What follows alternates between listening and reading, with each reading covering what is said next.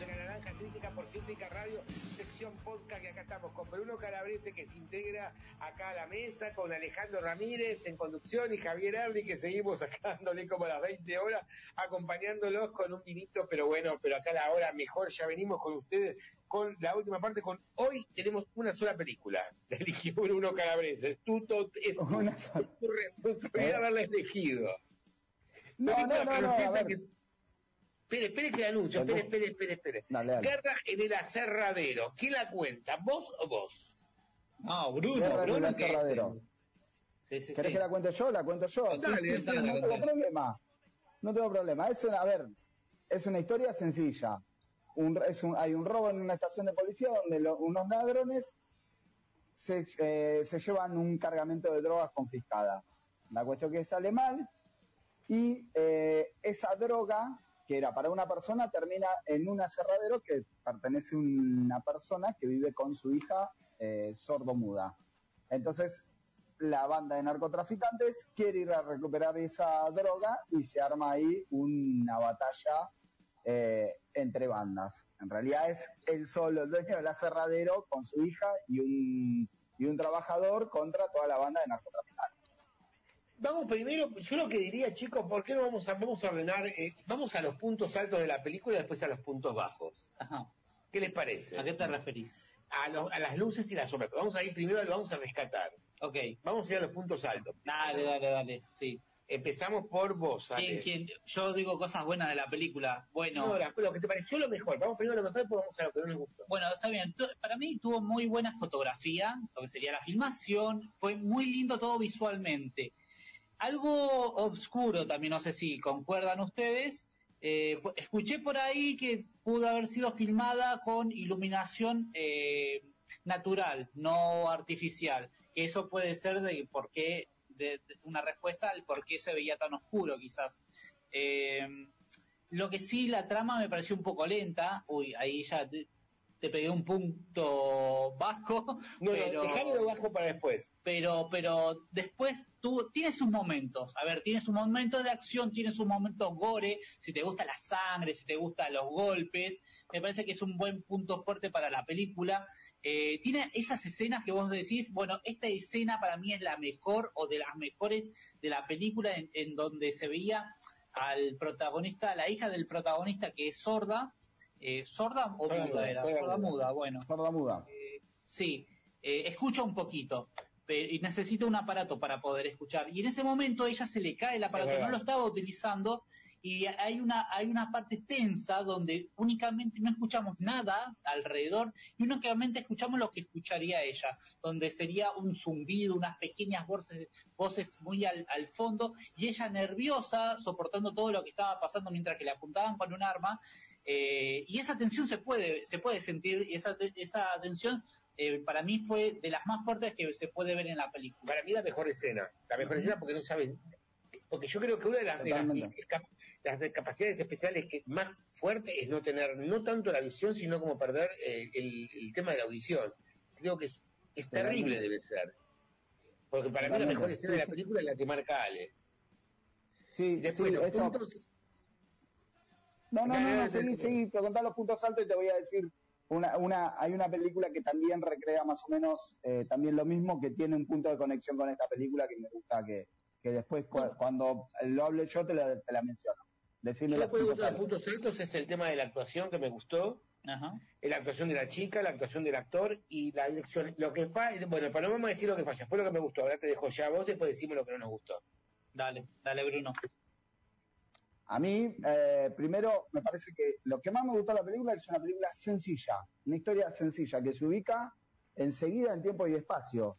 Te dice, pasa esto, ¿dónde pasa esta situación?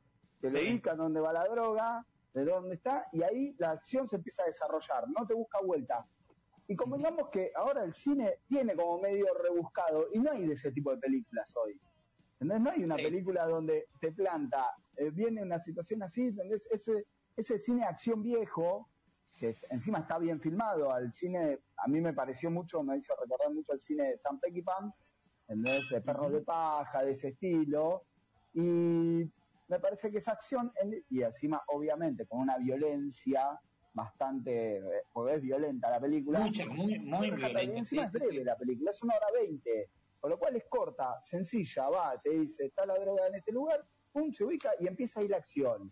Y esas películas, hoy no hay tantas películas de ese estilo, ¿entendés?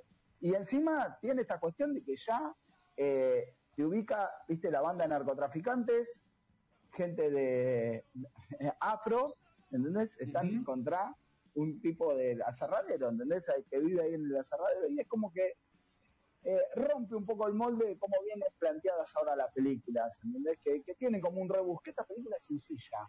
Una hora veinte, acción pura, sangre, y eso es lo que más me gustó a mí. Entonces, si uno a veces está bueno que uno busque eso en el cine. Me, hizo acordar mucho a esas películas de Asalto en el Precinto 13, La Diligencia de John Ford, ese cine sencillo, tipo western también, tiene una estética western y encima para mí hace una eh, la ubicación del, lugar, cómo, cómo te ubica todo el aserradero, te hace un paneo del aserradero y vos después, cuando vos ves la película, sabés dónde está ubicado el personaje permanentemente y está muy bien utilizado eso.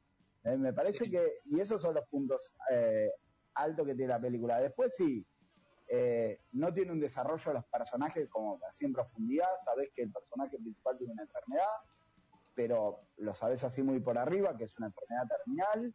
Algunos personajes aparecen medio desdibujados, pero la película en sí, que plantea una película, es una película de acción, y eso me parece que está bueno, qué sé yo, buscar de vez en cuando algo de eso. No sé si a ustedes eh, les pareció, a mí me entretuvo muchísimo. ¿eh? No, sí, yo la verdad que concuerdo siempre, a ver, para películas y gustos colores, como dicen los hermanos españoles, eh, me parece que la acción siempre tiene que haber. Lo que sí no sé si es una de las películas más, quizás, las, de las mejores que hay para el año, ¿no?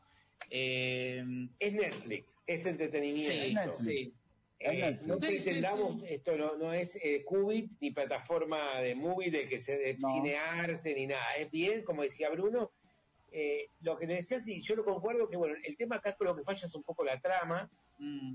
que la trama en los 20 minutos ya está planteada la película y ya sabes cómo va a terminar y con algunos clichés.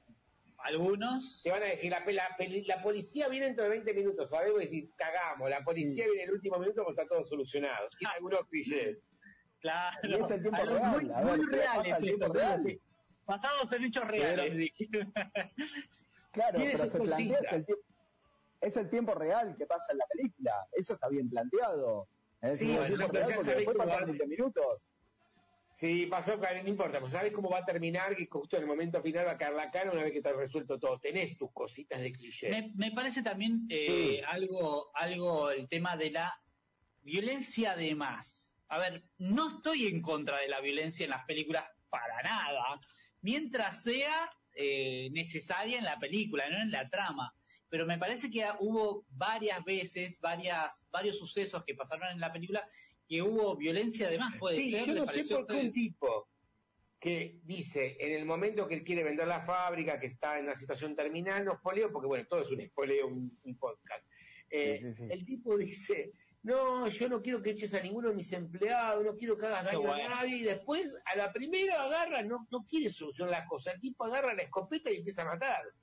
Y disfruta en, un momento y disfruta matando, porque matar por matar, porque cuando puede haber solucionado, como que va demasiado ya al grano, decir, eh, un tipo que me la da de bueno, eh, que me muy hábil con las armas y nunca explicaron nada. ¿Por qué? claro, con armas y con revólver, digo, decís, ¿cómo? Este tipo que se preocupaba por todo, la familia unida, cuando vos que decís, ay, me da empatía, no quiere dejar a nadie en la calle, y después pasa esto, ¿entendés? Sí, está bien, a ver, puede ser que el tipo no, no, no tenga el manejo así con las armas, uno, no hay una explicación. Sí, pero, el chabón en un momento empieza con la violencia que yo dije, ¿por qué tanta violencia de entrada el chabón? No sé, no, nunca explicaron nada sobre la vida a mí me Encanta. No, sí, me encanta, me encanta, pero me recuerda a veces a algunas de esas películas del pasado donde la, había violencia por haber violencia y no había una historia detrás de qué es lo que motiva al personaje principal para hacer... Falta desarrollo de personaje, pues. Claro, justamente, creo que es eso. Justamente yo te, yo te citaba a Sam Peckinpah, Sam Peckinpah tenía muchas críticas relacionadas en el cine con eso, ¿entendés? Que el tipo eh, utilizaba la violencia muy exagerada y banalizada. Y para algunos era una obra de arte, ¿entendés lo que hacía el tipo? ¿Entendés? Vos ves Perros de Paja, ves todo ese tipo de películas donde también está la violencia de una manera tan fuerte, de esa manera, entonces si no lo estoy comparando esta película de Sam ¿eh? no, no, lo estoy comparando, simplemente voy al terreno de... Claro, ¿entendés? Y me parece que obviamente eh, queda media desdibujada, obviamente se puede sonar hasta banalizada, porque está la violencia, ¿entendés? Así, ¿eh? el tipo enseguida va y le corta con una sierra el brazo a uno, ¿entendés? Es como, es, hay exageración.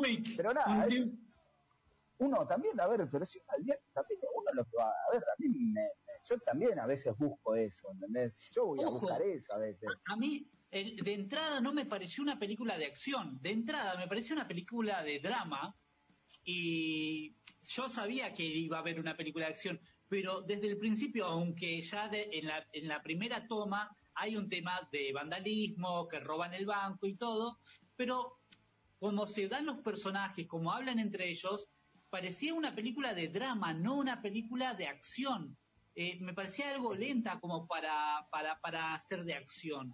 Y de un momento para el otro salta a la acción, a la violencia, a la sangre, a la violencia descomunal, porque no es que, bueno, el tipo agarra y lo noquea al otro, sino que agarra, lo mete en una máquina y lo descuartiza. Eh, son fuertes. Me, me, hubiese gustado que hayan dicho, por lo menos, que el personaje principal, ¿no? Que por lo menos que el chabón estaba delirando por la guerra, que tenía odio por dentro de que de chico le pegaban, algo por lo menos, nada, no te explican nada. bueno, Está bien, no, no, pero también eh, hay un indicio un poco de eso de lo que puede pasar.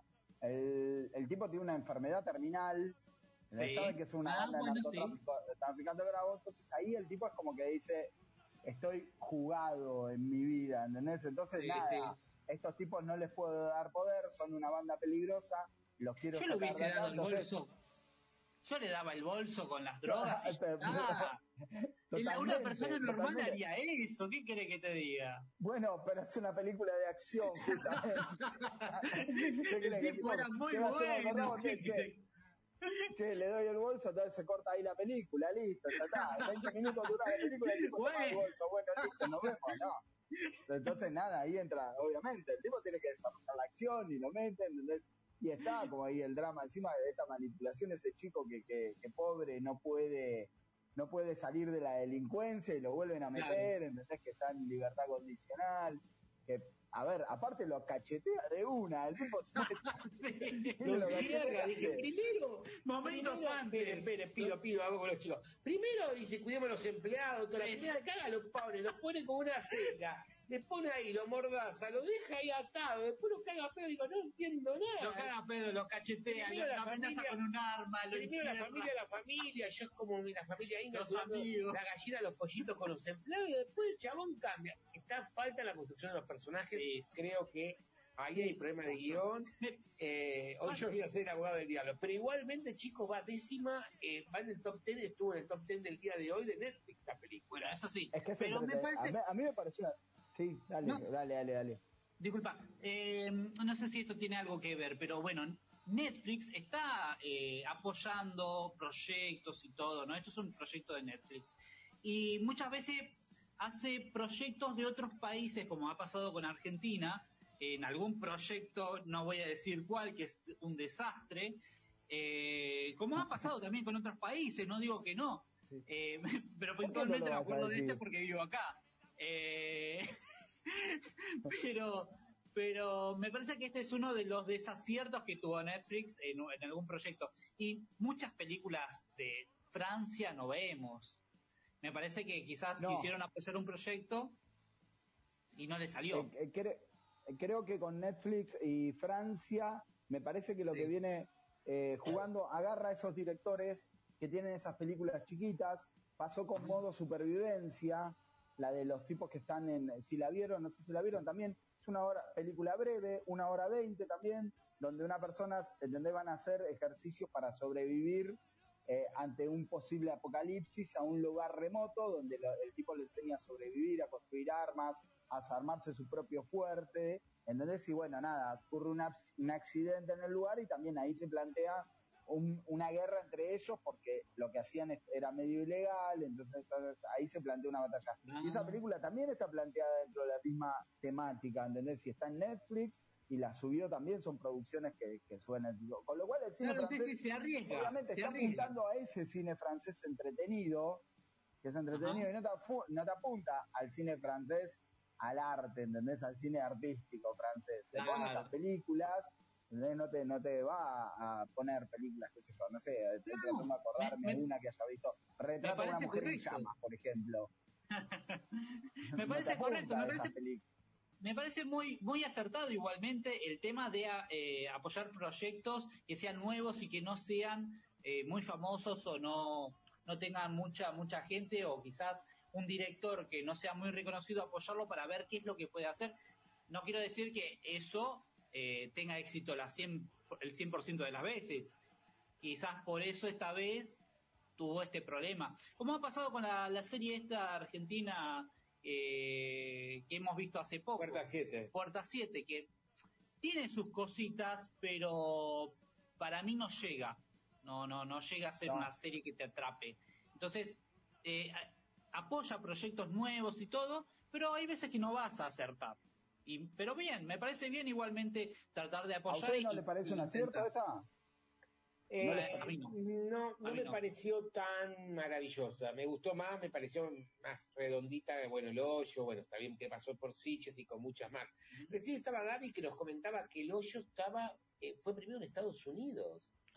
Que esto es increíble, que la, gente estadounidense no es de, no es de ver, de consumir cine español. Y el hoyo estuvo primero durante mucho tiempo en la, plataforma en Estados Unidos de Netflix, eh, Bruno. Buenísimo. Sí, es la película española eh, más vista dentro de la plataforma Netflix. Ya, ya superó todas, creo, no sé, superó, no me acuerdo cuál era la anterior, pero creo que incluso hasta La Casa de Papel creo que superó, ¿eh?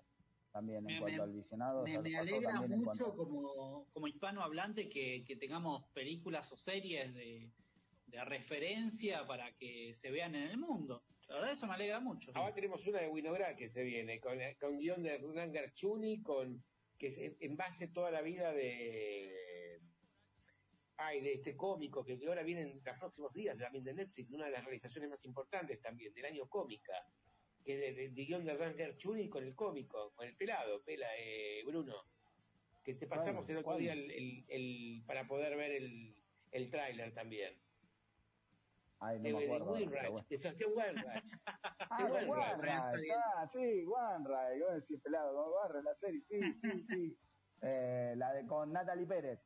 Con Natalie Pérez, que también es una de las, las, propuestas, para mí, la una de las más fuertes, porque este año tuvimos, no tuvimos tantas argentinas. Tuvimos Puerta 7, eh, Fange, el hombre que domaba las máquinas, que en documentario ahora viene esta. No, está bien. está bien, está bien. Y ojo con Natalie Pérez, ¿eh? es buena comediante y buena actriz también, ¿eh? Chicos, ¿qué tenemos ahora? Estamos en los últimos minutos, ya ocho minutos tenemos tranqui, pueden desarrollar tranquilo. La retiraron abajo, Guerra del Aserradero. y la semana que viene nos van a tirar abajo tóxicos. Yo sé que lo va a hacer, cuál va a ser el abogado del diablo, lo estoy mirando. La Argentina, la semana que viene vamos con tóxicos. ¿Eh? Vamos con tóxicos, sí, ¿eh? sí, sí, sí. la rebanco tóxico, ¿eh? ahí nos vamos a capa y espada. Y, la ahí va a un duelo de titán. Uy, ¿cómo vamos a terminar la semana que viene? Pues, ¿quién, quién, quién duerme acá en esta casa después? Uh, lo que va a ser la semana que viene. Bueno, empiezo yo y te, digo, ¿qué es lo que tenemos para esta semana? Tienen tiempo, tienen ocho minutos, siete tranqui. Bueno, vamos, te lo digo tranqui. ¿Qué tenemos para estas semanas? Algunas recomendaciones. Visa Vis, que es esta secuela de esta serie española de únicamente ocho episodios, eh, pero esta vez no va a estar en Netflix, sino que se pasa a Fox. Así que cualquiera que tenga la aplicación de Fox para poder ver esta fantástica serie de estas chicas que son atracadoras eh, y que nos cuenta este dúo de chicas dispares. Eh, para entretenerse un poco, la verdad que está muy buena. No la he visto personalmente, he visto algún episodio por ahí, sí, pero vos sí, ¿no? No, está el amigo Lucas Ferraro trabajando en Vis Ah. Yo lo veo, Lucas Ferraro está ya trabajando, eh, grabando algunos capítulos. Yo sé que lo veo ahí posteando a veces cosas en Instagram de, sus papeles en, en Vis a Vis. Muy bien. Y también tenemos La Casa de las Flores, esta serie de Netflix eh, mexicana de adolescentes que también mezcla el humor, pero me pareció un poco lenta eh, en lo que sería la trama, lo que serían los personajes. Eh, y, y, me parece que tiene muchos chistes simples, muchas bromas simples, no sé, no. Bueno, personalmente no me llegó a atrapar. Personalmente, ¿no? No me llegó. ¿Cómo? Está Verónica Castro. Claro, vos sos un millennial. Verónica Castro no lo conoce. Castro el padre, la, madre de Cristian Castro. ah, bueno, una persona muy, telenovela, muy, muy, importante, claro, bueno. papá. Bueno, bueno. También tenemos también Afterlife, más allá de la de mi mujer, que es la historia de, de un muchacho al que se le muere la, sí, acá, acá Bruno me está diciendo, está muy buena, eh, que es la historia de un de un hombre al que se le muere su mujer y tiene que afrontar su vida y que, de, qué forma lo hace. De una forma básicamente llevándose todo por delante, eh, muy sarcástico, muy humor negro, muy crítico. La verdad que por lo que he visto, recomendadísima para pasar esta cuarentena. Eh, ¿Por dónde la dan? ¿Por Netflix? Por Netflix. El gran Ricky Gervais. De Ricky Gervais, el comediante inglés, eh, el de The Office, el de The Office, la versión de Office inglesa, gran comediante, tremendo, para mí uno de los mejores. Hay un stand-up también muy bueno, mírenlo. Che, ¿viste Juegos del Destino en Netflix? Me suena Juego de Tronos, no. No. Random Hearts. Random Hearts. No. No la vi, me dijeron que es una amiga que la tenemos que ver. Digo, bueno, la vamos a consultar al aire. ¿Juegos del Destino? Dale. Dale, sí, dice que es muy Netflix? buena. Sí.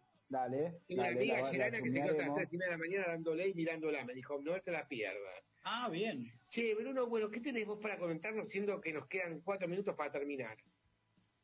Eh, bueno, tengo, voy a hacer unas recomendaciones, eh, pero ahí en la red, que vayan buscando. Primero voy a recomendar, a ver, eh, la que vi que me gustó mucho es Vivarium, de Lorcan Finnegan, que creo que ahí le hice una crítica, le hice la crítica eh, con Jess Eisenberg. Mírenla, es una película, es una pareja que está buscando una casa y encuentra en, dando vuelta, encuentra una, un, un agente inmobiliario que lo lleva a unas supuestas casas que se hacen en serie y resulta que quedan encerrados en un laberinto donde tienen que criar a un hijo que no es de ellos y no pueden salir de ese lugar. Mírenla porque es una fábula futurista, así rarísima, una mezcla como, como mucho de Tim Burton, así una onda Truman Show. Eh, oh. Mírenla porque está buenísima, trabaja Jess Eisenberg eh, y Moge Potts. Y Moge Potts ganó por esta película, por Vivarium, el premio a Mejor Actriz en Sitges. Mírenla, se llama Vivarium. No, esa está en Amazon. Dando vuelta en Amazon ahí, View on Demand. Búsquela. Lorcan Finnegan, Vivarius, de Lorcan Finnegan. Después, ¿qué voy a recomendar? Y no, yo estuve viendo eh, de las que vi, de las que más me gustó, de las últimas, fue Emma de Pablo Larraín. ¿Vos la viste? Javi también. Sí. Es una maravilla. Para mí fue lo mejor que vi en esta cuarentena. Eh, se anda dando vuelta también por ahí en la, web. Si quieren, es una historia de una chica que es bailarina de un cuerpo que deciden, eh, está en pareja con un, director de teatro, de baile, que eh, tienen un hijo que a raíz de un accidente de prenderle fuego la cara a, su cuñada, que era un hijo adoptivo de ellos, deciden dejarlo de lado, deciden abandonarlo. Entonces es la pelea de ella por recuperarlo. Se mezcla mucho reggaetón. ¿Te puedo decir algo? A mí me reivindicó el ritmo, el reggaetón. A mí me reivindicó el reggaetón. y es una película de Pablo Larraín encima. Recomendadísima. Vivarium, recordemos que anda dando vuelta por ahí, si no la tenés que garpar. Porque no si está no la tenés que garpar en Amazon.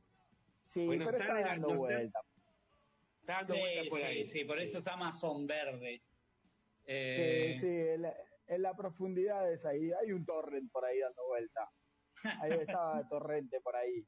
Después, bueno, y después la, la otra que recomiendo que vean es Corpus Christi, la Oh. película polaca de Jan Kosama. Es- Yo le recomiendo cosas raras, pero bueno. Sí, sí, sí, mire, vos, vos hablá. La película de Jan Kosama estuvo Sí. nominada al Oscar 2019, es dentro que perdió con Parasite, obviamente, que se llevó todo. Se llama No tiene nada de malo perder contra Parasite. ¿Cómo? No tiene nada de malo perder contra Parasite, porque Parasite está fuera de, de este mundo. Sí, sí, sí, podemos hacer un capítulo de Parasite. Bueno, mírenla, es eh, la historia de un chico que está en un reformatorio y quiere ser cura y no lo dejan por sus antecedentes penales. Entonces eh, se va a trabajar en un aserradero donde queda vacante el lugar de cura, se disfraza, se pone el traje de cura y sale, toma el lugar eh, de esa parroquia y y bueno, y resulta que ahí hay unos temas pendientes dentro de ese pequeño pueblo y que él se mete a resolverlos. Mírenla, Corpus Christi, Vivario y Niema. Buenísimo, tuvo recomendación recontra completo. Eh, mis recomendaciones terminé de ver El hombre en el castillo por Amazon Prime, cuatro temporadas, qué pasaría en un futuro si en vez de Hitler hubiera ganado la guerra, si la ganaba directamente, eh, si lo hubiera ganado Hitler la guerra, exactamente. Extraordinaria, vimos los 40 capítulos con Ale y no fuimos, son las 22 horas, 22 y un minuto, la semana que viene debate de tóxico, tenemos grandes invitados la semana que viene para el debate, ¿eh? Posiblemente Lautaro, Esteban el chico de Rosario, también el crítico de Rosario, así que somos muchísimos. Muchísimas gracias Bruno, muchísimas gracias Ale, muchísimas gracias Víctor desde estudio, nos volvemos a encontrar, quédate en casa el martes que viene a las 20 horas por la naranja. Muchas gracias chicos.